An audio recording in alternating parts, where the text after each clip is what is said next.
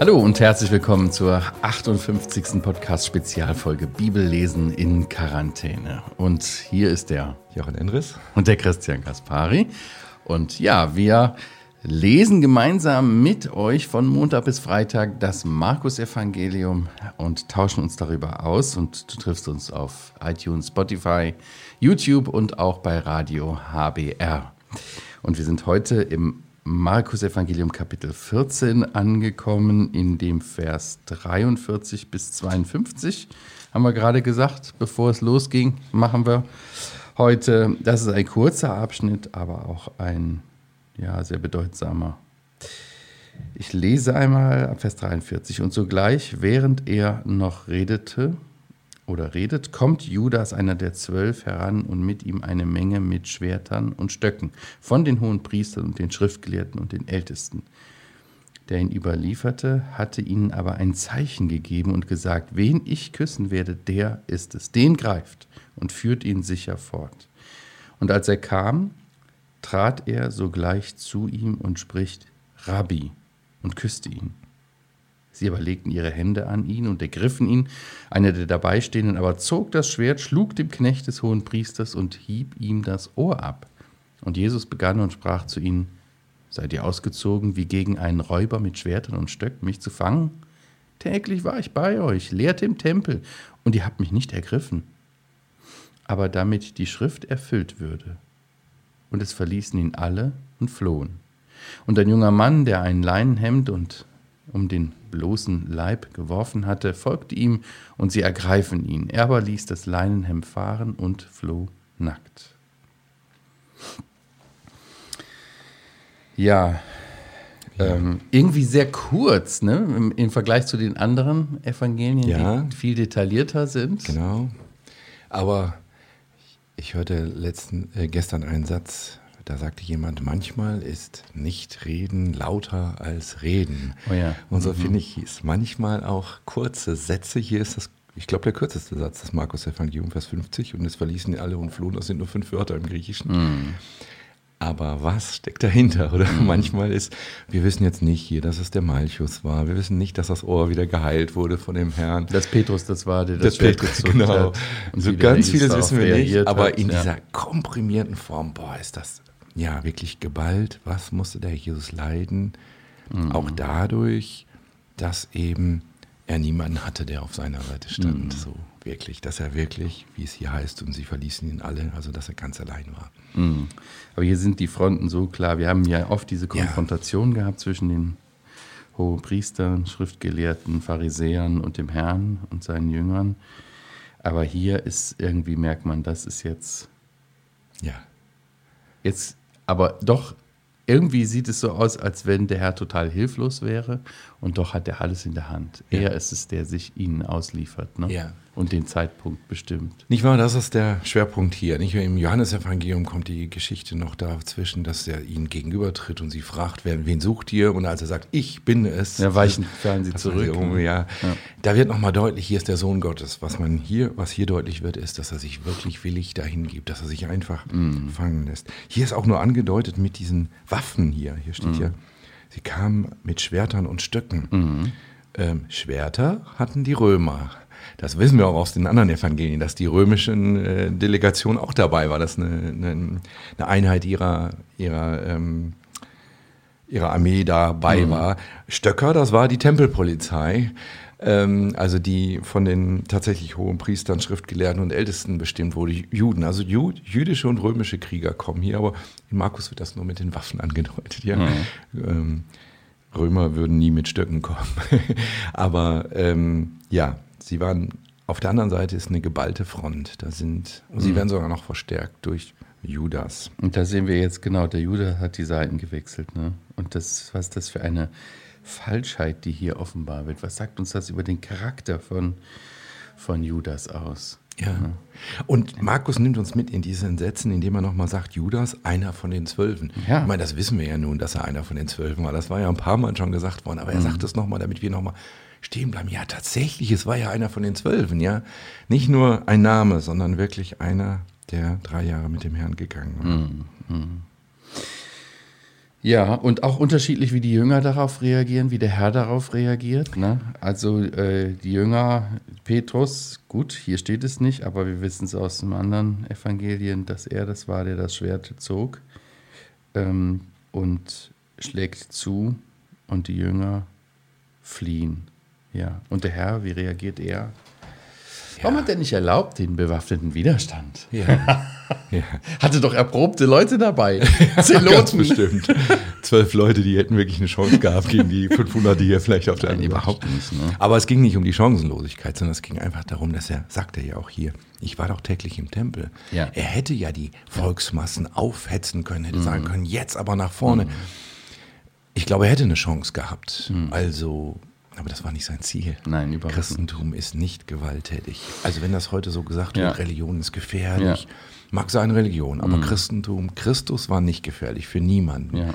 Er kam und hat gesagt, er würde das geknickte Rohr nicht, nicht abreißen, äh, reißen, nicht, ähm, er würde das, was, was schon fast fällt, eben nicht äh, umstoßen, sondern er würde ähm, eben friedlich sein. Aber diese Frage, die er hier ja stellt, äh, die sticht schon, finde ich. Ne? Also Sie hätten ihn doch ergreifen können, als er in der Öffentlichkeit lehrte. Warum kommen Sie so hier, warum kommen Sie so hier an? Ich denke, da wird auch deutlich äh, Licht und Finsternis, Ja, oder? ja.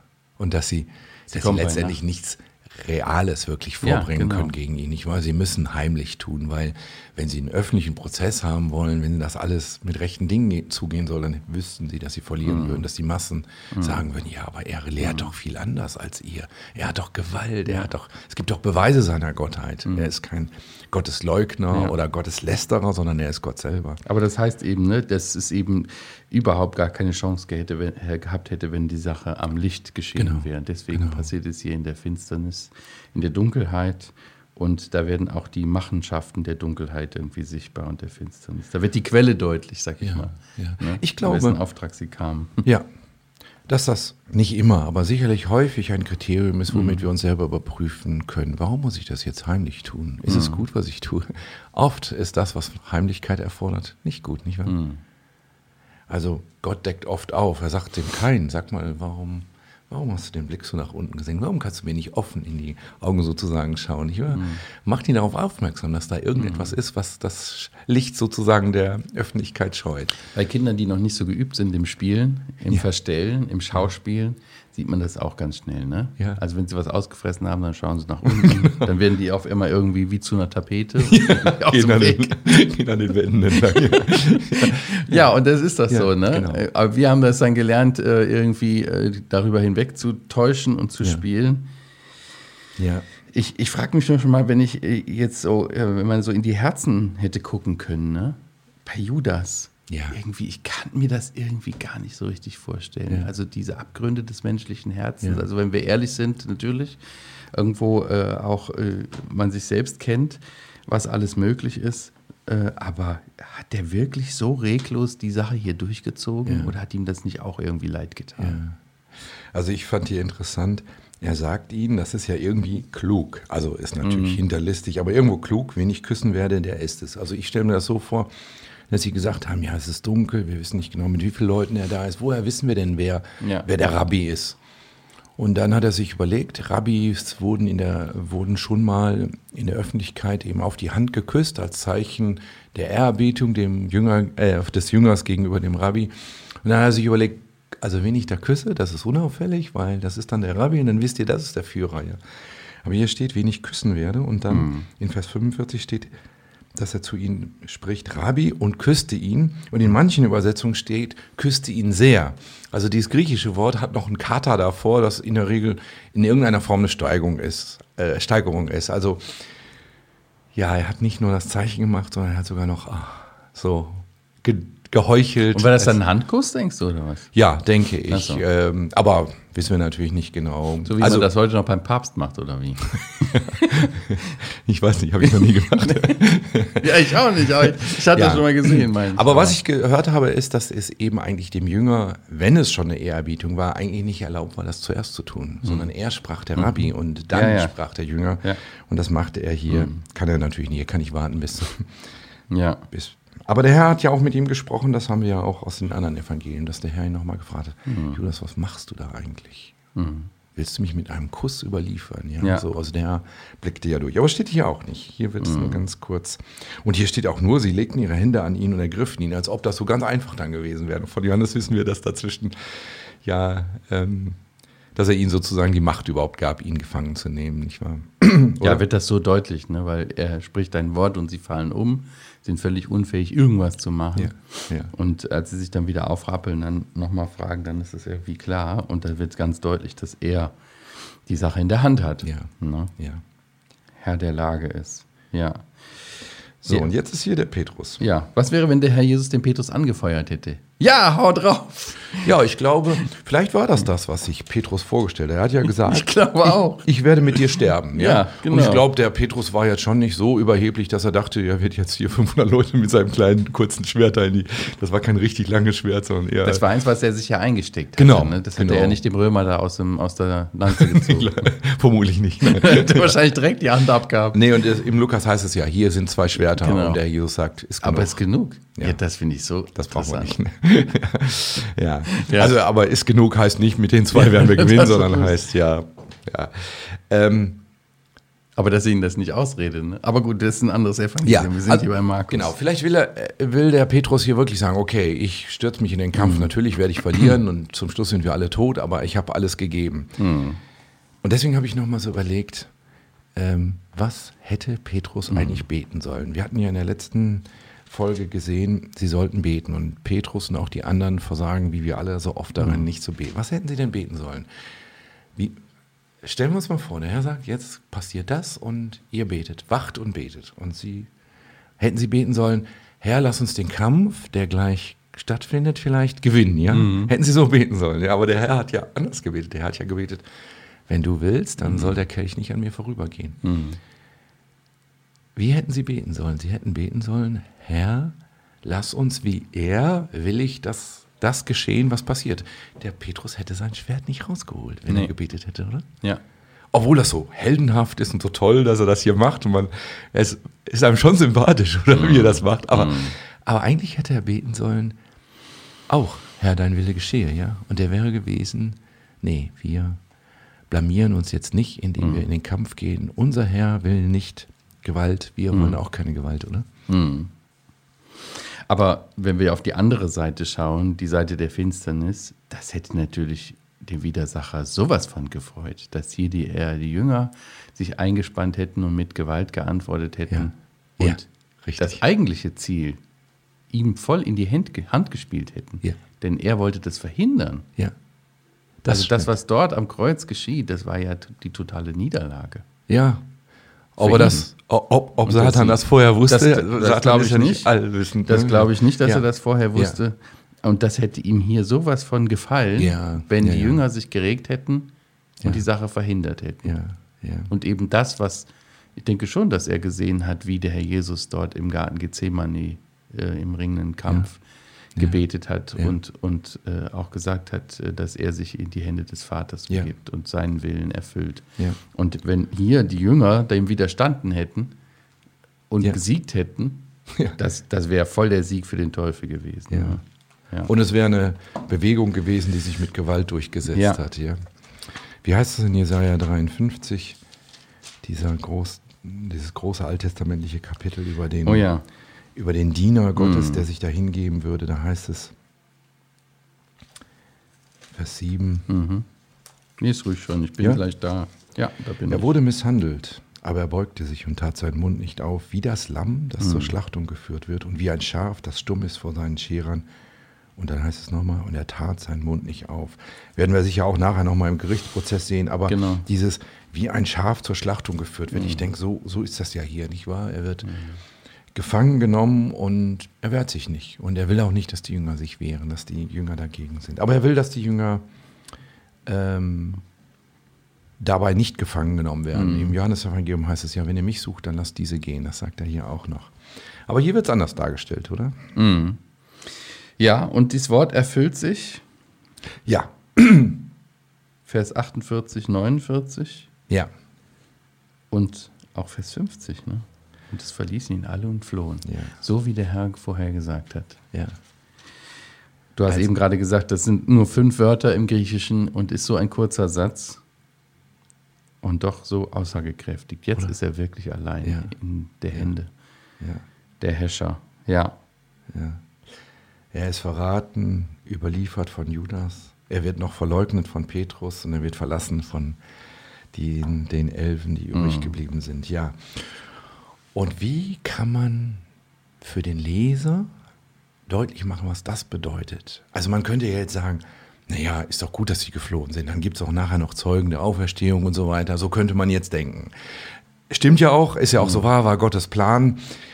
Ähm, aber wir hatten ja letztes Mal schon gesagt, es ist ein Unterschied zwischen dem, was Gottes Plan ist und was unsere Verantwortung ist und wie wir uns verhalten, wie jeder sich entscheidet. Aber wie kann man jetzt diese Geschichte, dass da elf Jünger fliehen, keiner mehr sagt, oh ja, was passiert denn jetzt mit dir, sondern weg sind? Wie kann man die noch anschaulicher machen, indem man noch eine kleine Geschichte draufsetzt von einem Einzelnen, die den anderen Evangelisten gar nicht erwähnen. Äh, Und das ist Vers 51, 52. Oder ich, ich denke, in dieser kleinen Geschichte, kleine Begebenheit, gar nicht wichtig für die große Handlung, aber an diesem kleinen Detail wird deutlich, ähm, ja, was das eigentlich heißt, den Herrn hier zu verlassen, was, was das für den Herrn bedeutet haben muss, wenn er das so miterlebte. Mhm. Und du willst uns jetzt sagen, wer das war? Das Ich hast du doch schon verraten. Ach, das habe ich schon verraten. Aber das ist aber lange her. Oh ja. Folge Ja. 1. Man nimmt an, dass das Markus hier war, Ja, ne? ja. der dabei gewesen ist. Zum Jetzt- einen, weil nur er davon berichtet, die anderen Evangelisten berichten nicht davon. Zum zweiten ist es nur eine kleine Begebenheit. Drittens, alle Details passen dazu. Hier ist ein Mann, der, ein junger Mann zwischen 24 und 40, äh, sagt der Ausdruck, der hier gebraucht wird, aus. Das passt auf Markus, Johannes Markus. Dann ähm, Bin ich aber er kein junger Mann mehr. nach hebräischen Verhältnissen nicht. Ne? Schade. Traurige Wahl für dich jetzt. ich habe mich damit abgefunden. ja, und ähm, ja, er hat eben ein kostbares Leinenhemd an. Ähm, und er wohnt in Jerusalem ja offensichtlich. Vielleicht ist er in der Nacht durch den Lärm wach geworden. Und es passt auch dieses Erzählen, dass kein Name erwähnt wird, das passt zu den Evangelisten. Johannes berichtet ja ähnlich zurückhaltend von sich, dass er nie Johannes sagt, sondern immer nur ein Jünger, den der Herr lieb hatte. Ja, also das passt. Ja, der ist also vielleicht nachts wach geworden und hat sich dann nur sein, nicht wie sonst üblich, Untergewand, Obergewand, sondern nur sein, sein Obergewand schnell umgeworfen. Ich muss gucken, was da passiert. Und dann bekommt er mit, was passiert. Und es interessiert ihn auch, weil er ist ein Jünger. Irgendwie ist er mit da, ähm, mit dem Herrn verbunden vielleicht. Ähm, aber er ist keiner von den zwölf Jüngern. Von daher, ja, und sie ergreifen ihn. Und alleine diese Gefahr, eventuell mit Jesus jetzt ähm, abgeführt zu werden, die lässt ihn etwas tun, was im Judentum vielleicht noch undenkbarer war als bei uns, nämlich dass er sagt, okay, dann behaltet mein Leingewand, sie ziehen ihn daran vielleicht und er flieht nackt. Und ich glaube, das muss man wirklich hier auch wörtlich nehmen, er flieht nackt. Das Ähm, heißt, er hatte kein Unterkleid mehr an oder irgendwie Ja, sowas, ja. Unterwäsche. Ja, ja. Boah, krass. Mhm. Hauptsache weg. Leben retten. Hauptsache, egal ob ich ihn jetzt alleine lasse, egal ob ich nicht mitbekomme, was mit ihm passiert. Hauptsache weg. So, das ist dieses, die Geschichte, oder? Ja, und das macht nochmal dieses Fliehen der Jünger, ja, nochmal anschaulich an einem Beispiel, finde ich, oder? Ja, ja. Was mir auffällt, wir haben öfters gemerkt, Markus ähm, durch, die, durch den Augenzeugenbericht von Petrus vielfacherweise äh, ja auch äh, wahrscheinlich äh, angeleitet, wie er das aufgeschrieben hat, wie er es äh, ja, erzählt bekommen hat von Petrus. An manchen Stellen haben wir viel über Petrus oder so Dinge, die wir bei den anderen nicht so ausführlich finden. ja. Hier, wo Petrus ja auch eine keine unbedeutende Rolle spielt, Steht nicht Petrus, ja. steht ja. nicht Petrus Ja. und steht auch nicht ausführlich irgendwie wie in Nee. den anderen Evangelien. Das hat Ja. mich irgendwie ein bisschen gewundert. Ja, vielleicht, weil, weil es, also habe ich mir auch Gedanken zu gemacht und wo, wo wird denn ähm, Markus ausführlich über Petrus? Er wird ausführlich da, wo Petrus jetzt im Nachfolgenden versagen wird. Ja? Hier, das ist ja irgendwie so eine sympathische Heldentat. Ja. Also ein bisschen dumm oder ein bisschen äh, ungeschickt oder so. Genau, aber eben immerhin das wäre geneigt, Petrus zum Helden zu machen. Petrus hat ihn zwar verleugnet, aber er ist der, der noch ein bisschen tot kämpfen wollte oder so. Jedenfalls hier an der Okay, Stelle. wenn das noch ausführlicher und mit Namen und so Genau, gewesen und wäre. wenn man sich so hineindenkt in die Geschichte und sagt, Ja, ja. boah, der Petrus toll, wie der da seinen Herrn verteidigt und sein Schwert nimmt und sogar, naja, er ist nicht so der beste Kämpfer, er will offenbar den Hals abschneiden, aber schafft nur das Ohr. Aber ja, ähm, ganz kurz nur, und das würde der, der Maßgabe folgen, der der Autor ist oder der Mitautor ist, der stellt sich jetzt nicht als Held dar, das können dann eher die anderen Evangelisten ein bisschen ausführlicher berichten. Also wäre meine Erklärung, aber ich weiß nicht, ob sie richtig ist. Ja, aber ja vielleicht. Ja. Ja, genau. Wohl in den anderen Evangelien haben wir ja auch die Mahnung drin, ne? Genau. Dass er das Schwert Genau. wegstecken soll, das war ja jetzt dann nicht rühmlich, wie der Herr das Nee. kommentiert. Ja. Und auch wie er dann das Ohr heilt von dem Malchus, diesem Ja. Knecht. Ja. ja, warum sagt, nur Johannes sagt ja den Namen? Vielleicht, weil dieser Name dann später bekannt war, weil vielleicht Malchus oder Familienangehörige von Malchus tatsächlich auch durch diese Begebenheit zum Glauben gekommen sind. Also dass die Christen Ende des ersten Jahrhunderts den Namen kannten. Äh, anders als hier Markus oder was ja früher geschrieben wurde, äh, wo dieser Name noch nicht so bekannt Ja. war. Könnte sein. Ja, okay, gut.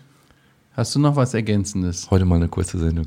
Ich hoffe, komm, wir sind bei 21, wir können auch noch weiterreden. Aber, aber nee, ich finde, eigentlich ist alles gesagt hier. Das ist äh, sehr komprimiert, haben wir gesehen. Wir haben gesehen, ganz klare Fronten und letztendlich ist der Herr wirklich, wird er ja, von allen verlassen, selbst seinen engsten Freunden und Vertrauten, die fliehen.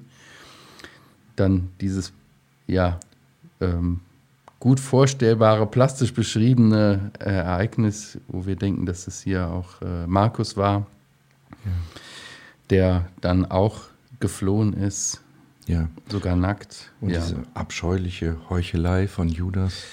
Wir haben Ja. das besprochen, ja. ja, der, der deutlich auf der anderen Seite zu sehen ist. Ja. Und wie der Herr, obwohl er alles in der Hand hat, keinen Widerstand leistet Ja. und sich wohlwissentlich, dass jetzt die Stunde gekommen ist, hingibt in die Hände seiner Überlieferer. Und dann werden wir noch später sehen, ja, was es auch für ihn bedeutet hat, dort am Kreuz zu sterben. Vor allen Dingen un, um, unter dem Gericht Gottes. Ne? ja.